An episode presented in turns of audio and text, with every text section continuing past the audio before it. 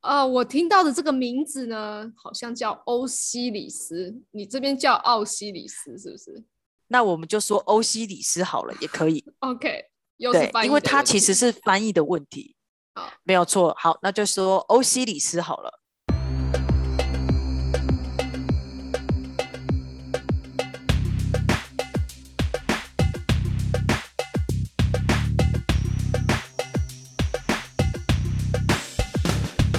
大家晚安，欢迎回到老板娘怕冷频道，我是老板娘啊。在古文明埃及故事这边开始呢，有另外一个称呼，大家会唤我将军哦。所以接下来会邀请到跟我一起有十一五六这个通道的搭档，那我们先欢迎啊，谢谢将军的介绍。大家好，我是王爷啊、因为是显示者，以前显示着大家都是皇帝的意思，那我谦虚一点就叫王爷。谢谢大家。今天王爷听说准备了蛮齐全的关于这个古文明的一些资料哦。我其实对于这些资料蛮好奇的，因为其实这些故事既神秘呢，你又会越看的越读下去，你会欲罢不能啊。是的，没错，也不能说准备齐全啊，是基于好奇。你第一个听到埃及这两个字，你会想到什么？埃及真的有很多的一个让人想象不到的故事。那我自己第一个想到的就是木乃伊，啊，你想被包成木乃伊？没有，因为木乃伊是 最有名的。啊，所以今天所带来的故事是关于木乃伊。没有错，木乃伊。关于木乃伊的传说，其实真的很多很多。可是大家不晓得有没有想过，地狱剧的木乃伊到底怎么来的？没想到吧？通常呢，故事的开端都会说很久很久以前。那多久呢？我们就不说了。地神呢，塞布的儿子呢，奥西里斯非常的有本事。大家都知道，他曾经呢也是埃及的国王，就是法老的意思。对，国王就是法老哦。他其实教会了人们呢从事农业的生产、种地、做面包、酿酒、开矿，其实带给人很多的幸福。所以呢，很多人都会崇拜他，把他视为尼罗河神。哇，很厉害吧？那相信人呢，其实大家都知道说，奥西里斯给人家的感觉呢是非常棒的，但是他有一个弟弟叫做赛特，心存不善，想要谋害哥哥，夺取王位啊。这个在很多的只要有皇权的地方，就一定会有夺取王位的故事。好的，赛特呢，其实他为了想要夺取这个王位，所以无所不用其极啊，就是邀请哥哥共进晚餐。你也知道鸿门宴的开始，哈哈。那他找了许多人作陪，所以在晚餐的时候呢，赛特指的一个很美丽的箱子，对大家说：只要谁能躺进去这个箱子，我就把它送给那一个人。所以欧西里斯在众人的怂恿下呢，当着大家的面前去试一试。你也知道，他就是一个圈套，谁没事会躺进去呢？设局呢，让欧西里斯呢躺进去之后呢，赛特呢就立刻把箱子关闭，把它锁上，丢到尼罗河里面去，扑通，对，就把他丢进去了。所以呢，欧西里斯被害了之后呢，他的妻子女神伊西斯呢就到处去寻找，所以终会终于找回到他的尸体。那其实这件事情被心虚的赛特知道之后呢，他半夜偷走他的尸体，把它剖成了四十八块。我想想说，为何是四十八块，我也不晓得，可能觉得很好肢解吧。所以呢，他把它扔在了很多不同不同的地方。那伊西斯呢，又从从这个地方呢，就想说怎么会不见呢？他到处去搜寻了这些尸体的碎块，把它拼凑起来之后，就把它埋葬。在这个过程当中呢，欧西里斯的姨父子荷拉斯出生了。他从小呢就很勇敢，长大成人之后呢，要替父亲报仇，所以他就把赛特呢直接干掉了，当成了人间的王位继承者法老。他呢把他父亲呢的尸体碎块呢从各地挖出来拼凑之后呢，做成了干尸木乃伊。又在神的帮助下呢，使他的父亲复活了。哇，有没有觉得很神奇？死而复活这件事情。但欧西里斯的复活呢，其实不是在人世间复活的，不是人间就是阴间嘛，两个世界而已嘛，是不是？所以呢，他在阴间那个地方呢，做了另外一个世界的主宰，负责对于死人的审判，然后呢，是保护人间的法老。我想说，哇哦！怎么那么厉害？就是他在人世间当法老，在阴间呢也当了法老。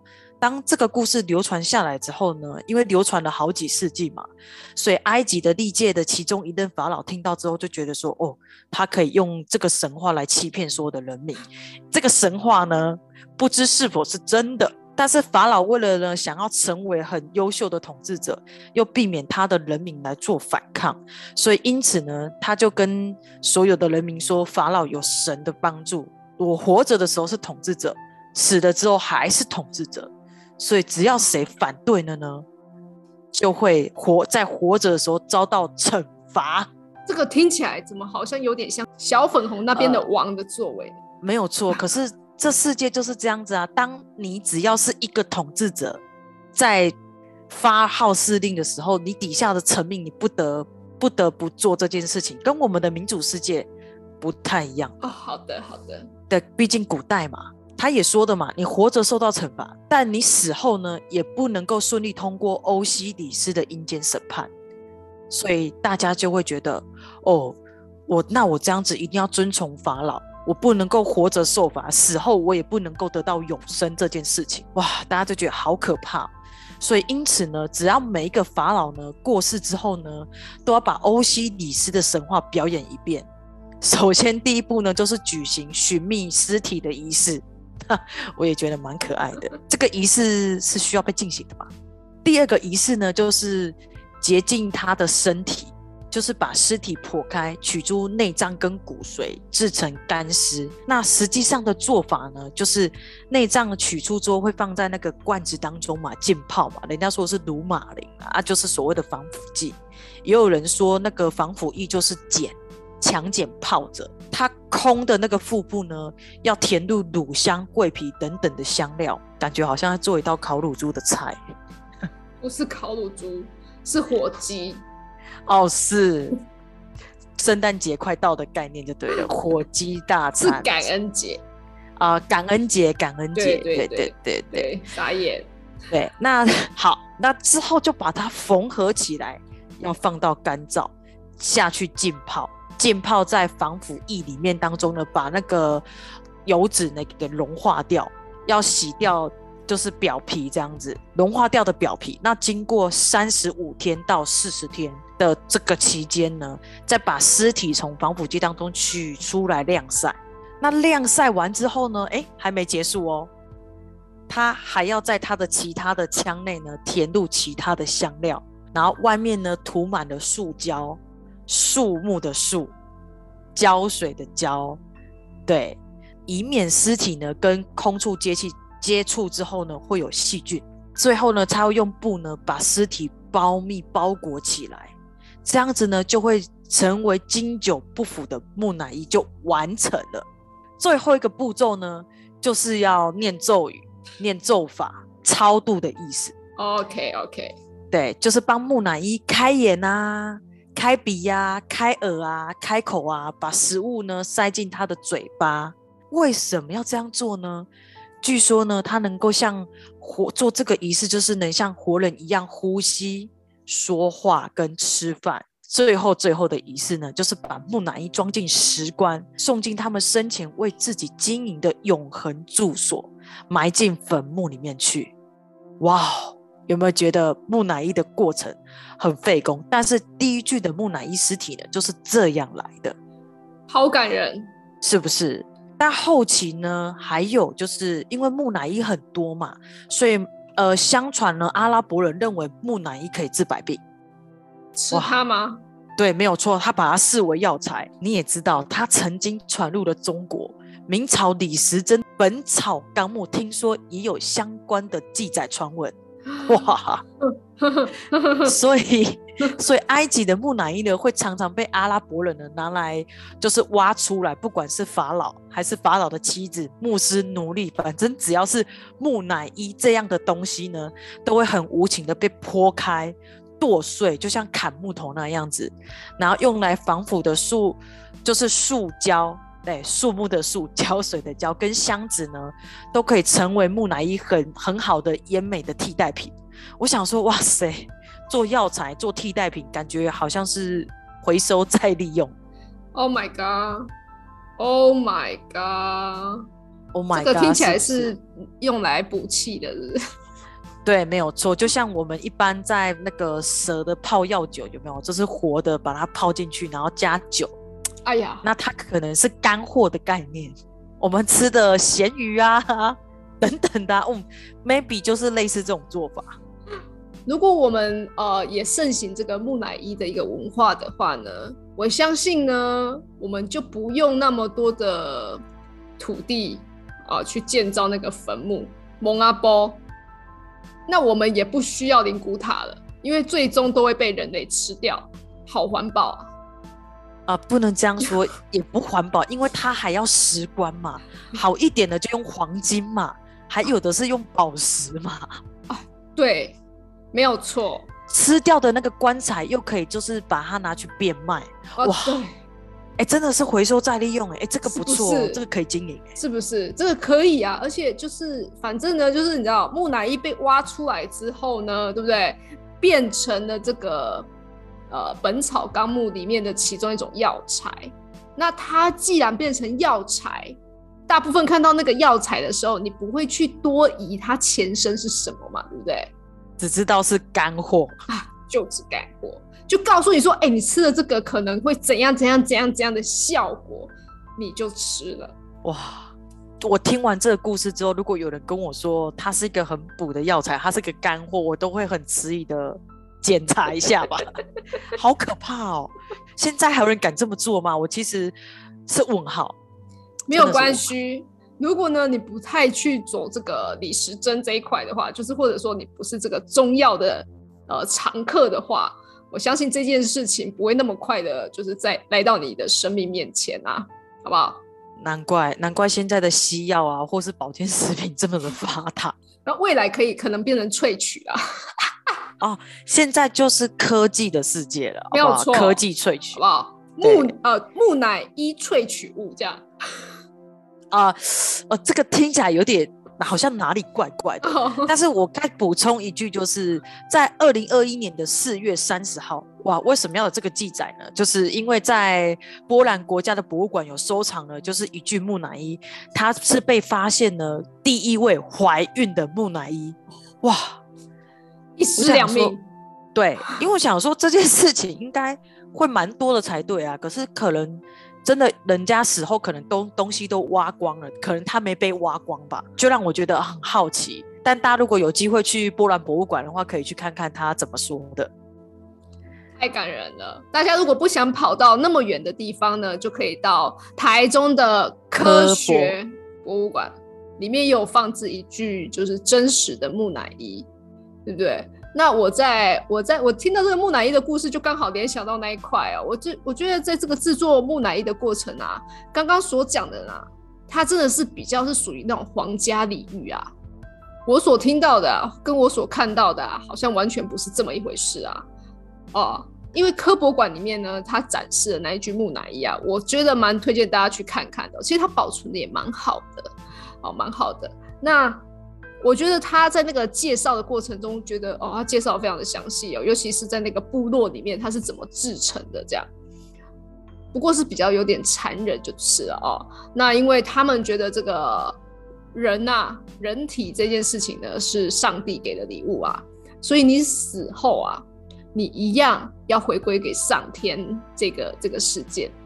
那他在影片中呢，就是有叙述到这个城市的部分哦，这个城市的。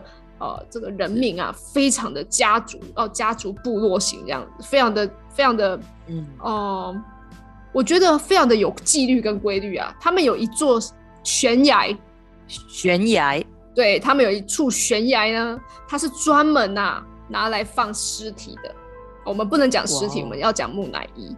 对，他们那个木乃伊比较特别哦，他们有分哦，就是有分长辈跟就是白发人送黑发人，这个完全是不一样的。